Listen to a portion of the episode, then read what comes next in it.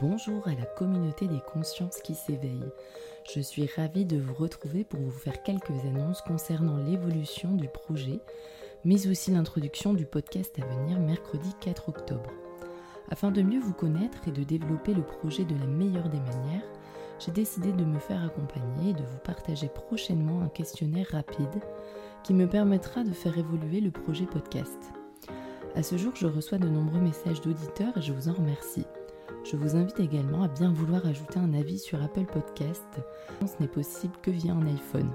Sinon, il est aussi possible de noter le podcast sur Spotify avec un téléphone Android. Cela permettra de toucher et d'éclairer d'autres personnes intéressées par ces sujets en lien avec une meilleure connaissance de soi, des autres et de l'environnement. Dans cet épisode, nous allons parler de l'hypnose, de l'auto-hypnose et de notre rapport à l'écologie. Kevin est formateur en hypnose, directeur de l'école Arche, académie de recherche et de connaissances en hypnose ericksonienne.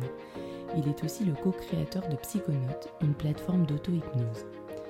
L'hypnose nous permet l'exploration de nos états de conscience. Kevin nous explique que l'on a une immense partie qui nous sépare. L'idée de l'hypnose est d'aller explorer ses capacités, ses possibilités de nous qui sont inaccessibles depuis le début. Utilisé à des fins thérapeutiques, l'objectif est de redonner l'autonomie aux personnes.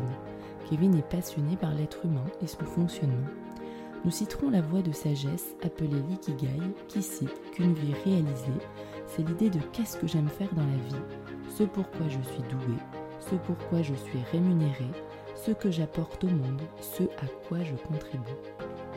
Concernant l'écologie et l'auto-hypnose, nous parlerons du fait qu'aujourd'hui, on nous demande de changer nos comportements, mais personne ne nous éduque, chose qui est essentielle.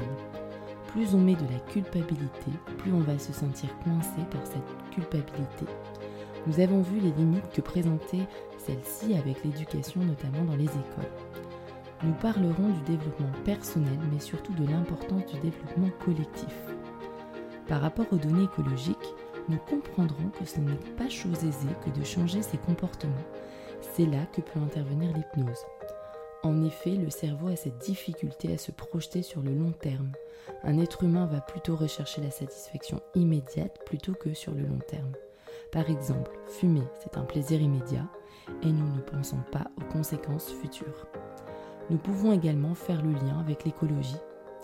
Enfin, nous parlerons aussi de la Dream Machine, ce navire conçu pour naviguer sur la mer intérieure de notre conscience.